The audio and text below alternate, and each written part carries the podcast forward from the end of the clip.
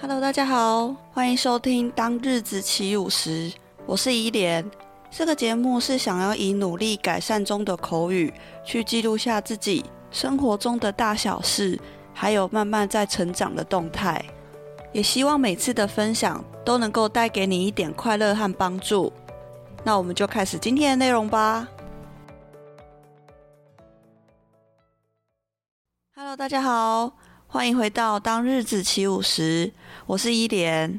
那在上一集呢，跟大家分享了我跟莉莉呢是在什么样子的场合跟情境之下认识对方，然后呢，我们后来又去做了哪些很疯狂的行动，或者是说我们的一些讨论跟想法是多么的契合。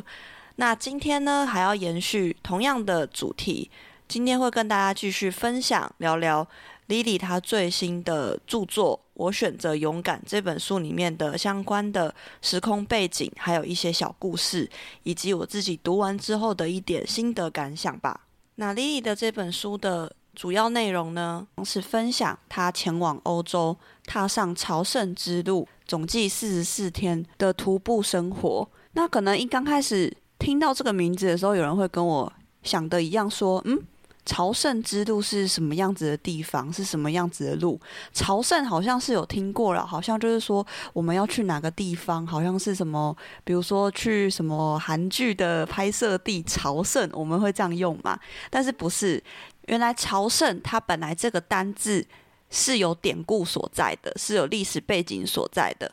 那朝圣之路呢，位在于西班牙，也被称作是圣雅各之路。那圣雅各是谁呢？那这边就是跟呃基督教有一点相关的故事背景。那圣雅各呢，他是耶稣的十二门徒之一。在当时呢，圣雅各在以色列的时候被当时候的国王杀害而死。那因为那时候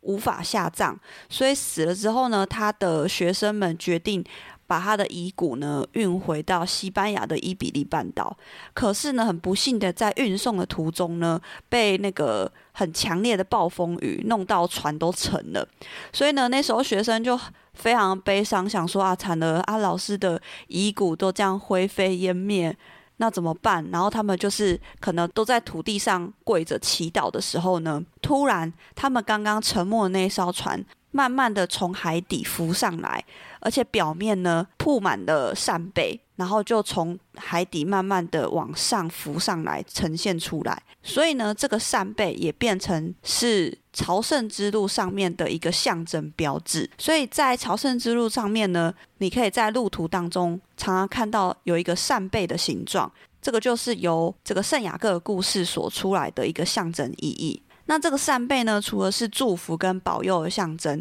而且呢，大家如果有兴趣的话，可以去查那个扇贝的图案。扇贝从右边的线汇集到左边的点，也象征呢，朝圣者是从世界各地朝着圣地亚哥的方向，这样子慢慢的汇集而前往。那故事的最后呢，圣雅各呢，最后就被顺利的安葬在一个小村落。经过非常非常多年的岁月呢，慢慢被人家遗忘了。直到西元八百年左右呢，有一位牧羊人找到了被世人遗忘八百多年圣雅各的遗骸的这个地方，在这边建起了一个大教堂，也就是圣地亚哥大教堂，并且把当时圣雅各的遗骨呢存放在教堂里面。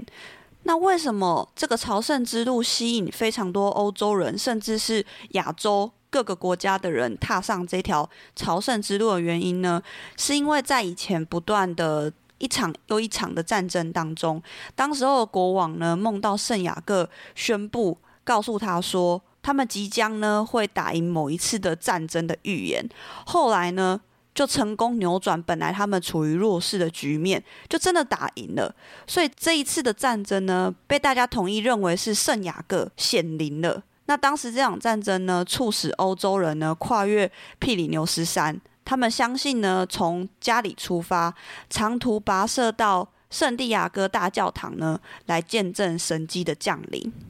那后来我自己查关于朝圣之路呢，其实有非常多条不同的路线，它有北方之路、法国之路、南方之路、原始之路、葡萄牙之路。等等等。那在 Lily 她的分享里面呢，她是走所谓的比较多数朝圣者所选择的路线，也就是法国之路，总距离七百七十九公里。那这条法国之路呢，据说是最热门，然后也是比较多人第一次走朝圣之路比较好上手的一个选择的路线，因为它的物资比较丰沛，而且能够住宿的庇护所也比较多。那我觉得这一点也是最有趣的，因为这一条算是热门路线，自然在走这条朝圣之路的。人数就会比较多嘛，所以在路途上你可以遇到很多很多形形色色不一样的人，不同国籍的、不同文化风俗、不同家庭背景、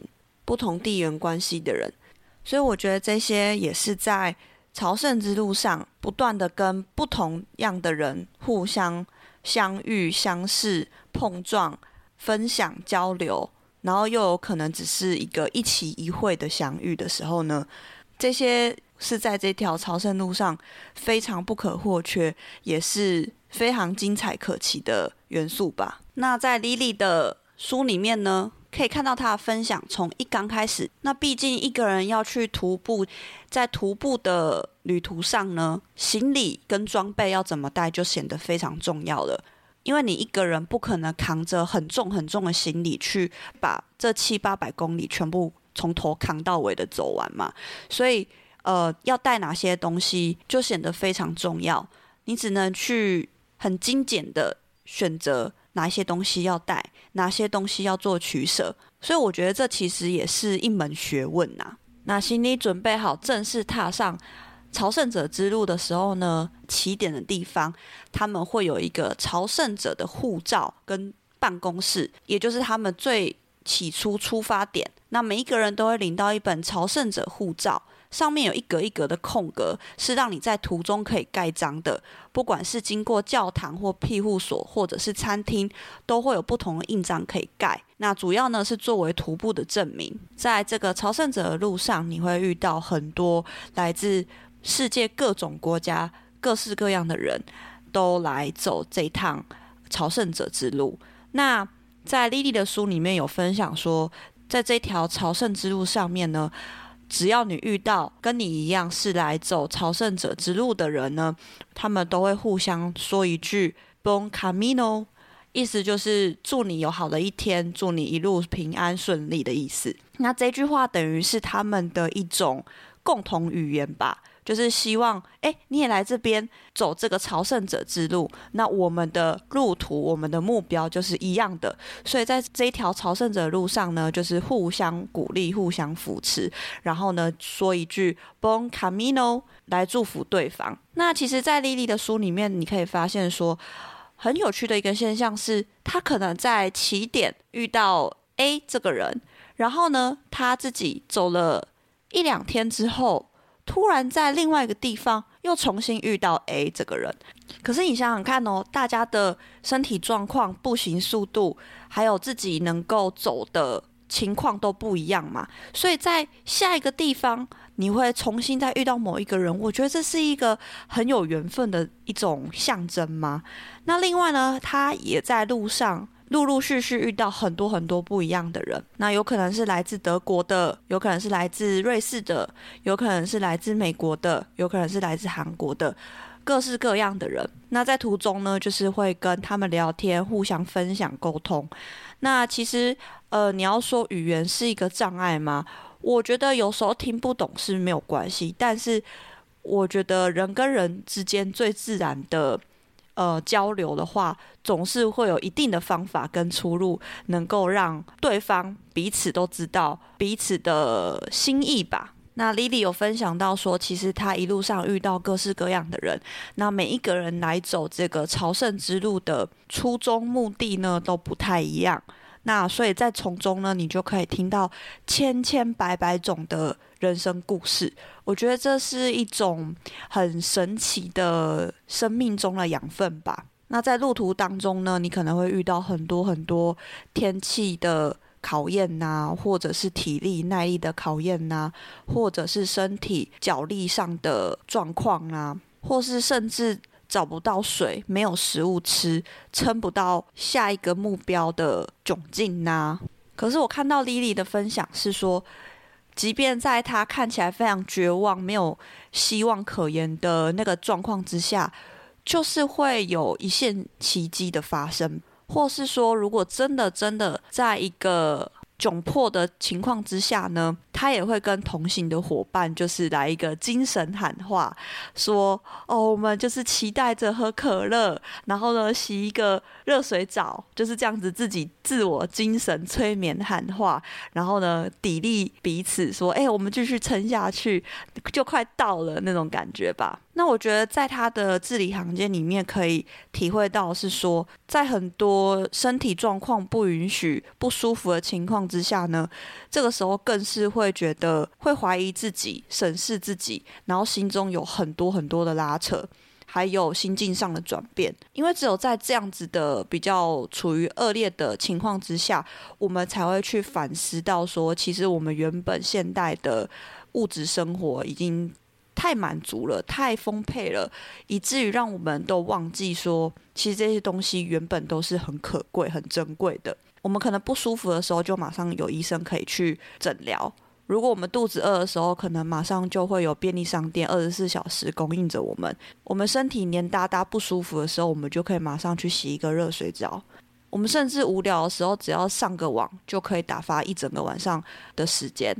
但是，其实，在朝圣之路上面，这些都并不是唾手可得的资源。在这边，可能就是要完完全全的，有点像是隔绝世界的纷纷扰扰，然后把注意力重新回归到自己的心中，去好好静下心来，空出一大段时间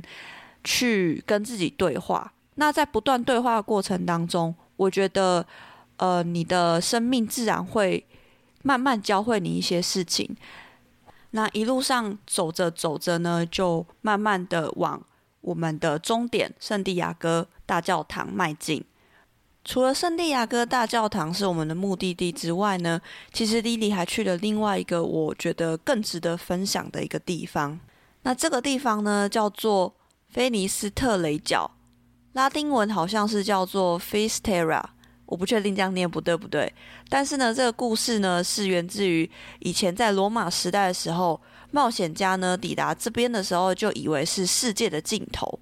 但是后来才发现不是。不过呢，这个也不改变人们对这个地方 Finisterre 的称号，所以呢，到目前为止都是这样被称作为世界尽头的一个这样子的地方。这里会看到一个小小的招牌，上面写着零公里的地方，就是数字的零，也就是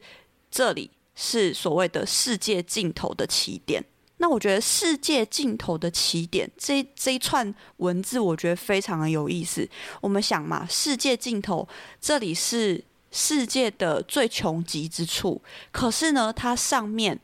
却标示零公里。所以 Lily 也分享了一个我觉得很深刻的一个观念。她说：“我来到世界尽头的这个地方，上面显示零公里，这就表示说，她希望也期许自己到了这个地方之后，能够以重新归零的心态回到日常生活中，以归零的心态呢，重新看待这个世界。诶，那我就觉得哇，这个真的是一个。”非常深厚、深刻的一种反思体悟吧。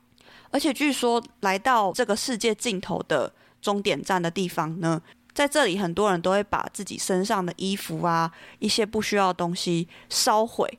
表示在这边呢重新的重获新生吧，就是一种仪式的感觉。对，那目前的话，可能因为环保的问题，所以就是没有燃烧的安排。但是呢，就是大家会在终点的地方留下一些，留下一些作为自己曾经来过这里的一些信物吧。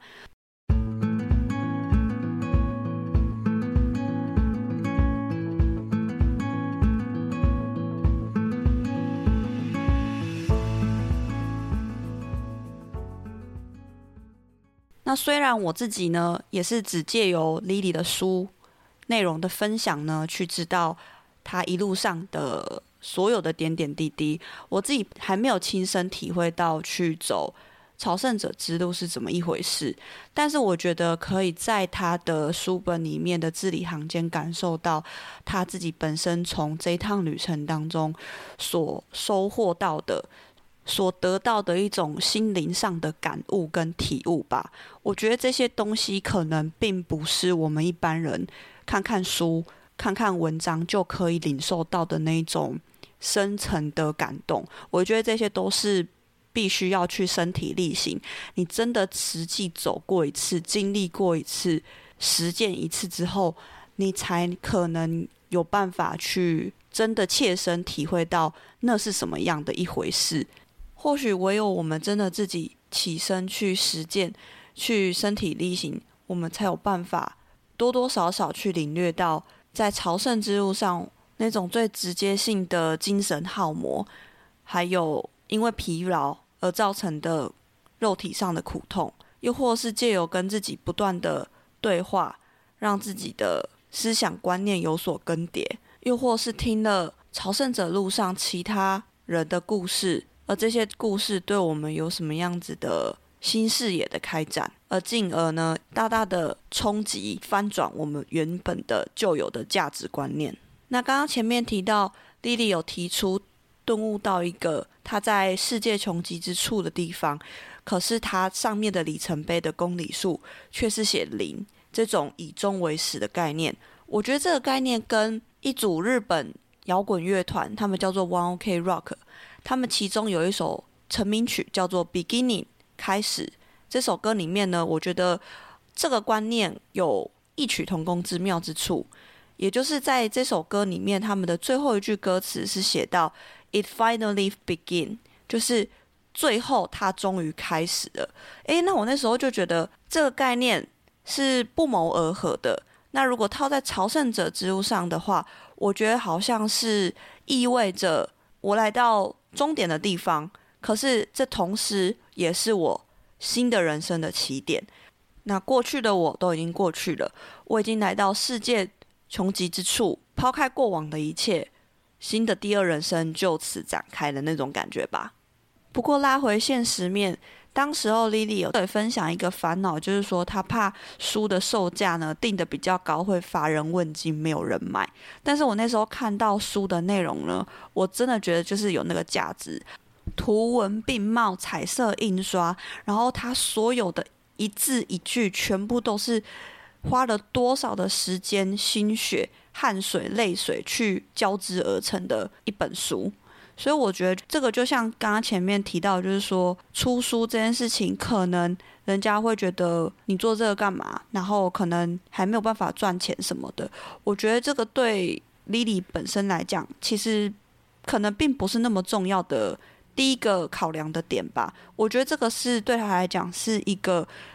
人生的意义、人生的价值所在，就是在这边。而且我觉得书本身就不是能够用数字。价钱去定义的，以我自己来说，我会想买的原因是因为我纯粹就是很想要知道他这一段人生的冒险故事呢，究竟发生了什么事情？究竟呢去了什么样的地方，遇到什么样的人，遭遇过什么事情？那这些事情呢，又反过来带给他怎么样子的启发跟领悟，而造就呢他今天能够有这样子的呃一个状态。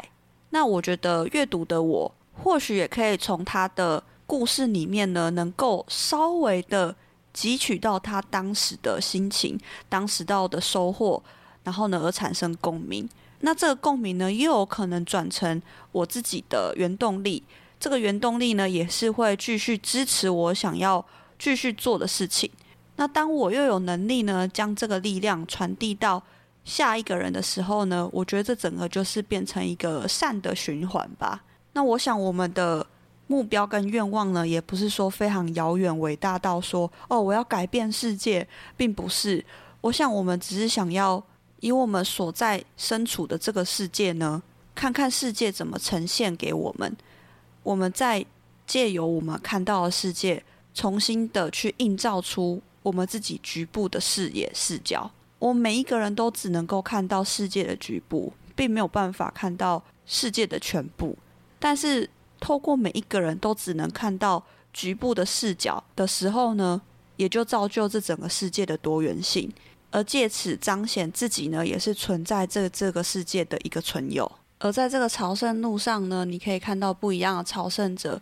跟你有着截然不同、天差地远的文化背景、生长环境、不同的意识形态。但是就是因为这样子的大乱斗、大集合碰出的火花，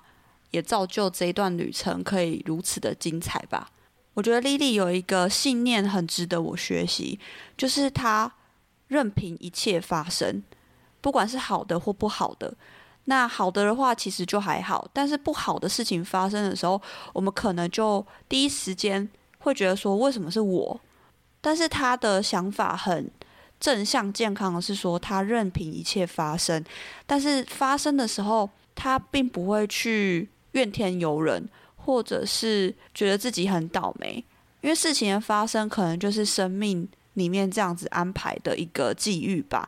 那事情发生的要怎么取决，其实是端看我们自己怎么样去看待它。假设在路途上，他可能走到脚起水泡了，整个脚已经快要痛到走不动了，他也可以觉得说：“可恶，那早知道就不要来了，累死我了，痛死我了。”可是他完全没有这样子的一个负面想法，他反而是更加奋力而上，觉得说这一点小伤不算的什么。我要努力撑过去，然后呢，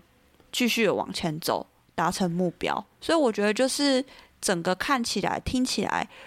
我第一个能够感受到的回馈是“知足”这两个字。那在书里面呢，他当时也在听五月天的《知足》，对，所以我就觉得说，人只要知足的话，其实你会觉得什么事情都好像如你所愿，什么事情都。很满足，很开心。可是我觉得反过来想，那生活在现代社会的我们，会觉得说：“天哪，这些不是都是基本的吗？”是因为我们可能太习惯了，所以已经快要把这些看似很基本的物质视为理所当然，进而呢，我们就会去扩张我们的欲望，去要求的更多、更满。但是其实这些在朝圣者路上呢，都是非常稀少的资源，所以这个时候。当下那个情境，你可能就会很感恩、很知足，说还好我有干净的水可以喝，还好我还有一个面包可以吃，还好我有一个幸运的可以洗到热水澡。所以我的结论呢是觉得说，如果我们能够跟五月天的歌曲《知足》一样，比较能够去感恩现在拥有的一切，而不是说去追求更多外在物质的欲望的话呢，或许我们的人生会比起旧有的少了过多的物质的追求，突然变得轻盈起来。可是这个轻盈当中又充满了富足感。我觉得，如果我们的心态上、心灵上呢，感受到很充实了、很快乐了之后呢，自然的就不不太需要一些外在物质来支配我们，来填补我们的心灵。因为其实心灵上的。充实跟稳定是要借由一些行动实践来完成的，而不是外在的呃物质能够填补的。所以，我想，当我们真的能够一起努力到这样子的境界的时候呢，或许我们看待世界的角度跟秉持的态度也会不一样。那角度视野不一样之后呢，或许就能够开启我们更多的人生的可能性吧。那我觉得在 Lily 身上呢，我们可以学到一个最重要，但是可能也是被人家讲到老掉牙，可是呢，常常又被忽略的一个最重要、最简单的道理吧，也就是把握当下，及时行乐，努力实践。我们常常可能对于我们想要做的事情，并不是那么感到安心，或者是并不是那么的确切知道自己这样做到底对不对。所以这个时候，如果心没有办法稳定、坚定下来的话，很容易就会被一些流言蜚语给淹没。对，那我觉得说我在 Lily 身上看到是她成功克服自己的心魔，外面的流言蜚语，然后一心一意呢，只管向前，就是往自己的目标前进。不管那个目标在别人眼中看起来多么的不切实际，或甚至是说梦话。但是呢，在他眼中，在他的生命中，他就觉得这是一件他现在必须一定要去执行的事情的时候，我觉得那个时刻是他最闪耀、最耀眼的时刻吧。在节目的最后呢，我也想在这边非常感谢 Lily，从一刚开始我们洗手间的聊天对话的契机开始，一直到最近互相砥砺、鼓励、加油打气的这些过程，那我也相信他有着这么独特的个性。还有果断的行动力，心中呢还有对这个世界无穷的好奇心，还有对他生命整体的热爱。在这边也祝我们的勇敢女孩莉莉未来能够一切平安顺利，以她自己想要成为的方式出发前往她的心之所向。那另外呢，更是要感谢收听到这边的所有听众们，因为这一集的篇幅跟长度。比以往都还要来得长，因为想要好好的记录下跟 Lily 还有 Lily 她人生故事的呃这些过程、这些细节，所以这一集的篇幅比较长，但是我觉得我尽我所能的去把这一集的录制内容能够尽善尽美的呈现。对，所以也非常谢谢大家，就是能够听到这边。那关于 Lily 本人还有她的新书，我选择勇敢。所有的相关资讯呢，我也会放在下面的说明栏。如果有兴趣的听众们，也可以帮我去查看一下，支持 Lily 喽。那以上就是今天分享的内容喽。如果你喜欢今天的内容，请帮我填写五星评价，并且分享给你的朋友。也欢迎到我的 IG 来走走逛逛。愿我们的日子都能够翩翩起舞。谢谢您的收听。我们下集见，拜拜。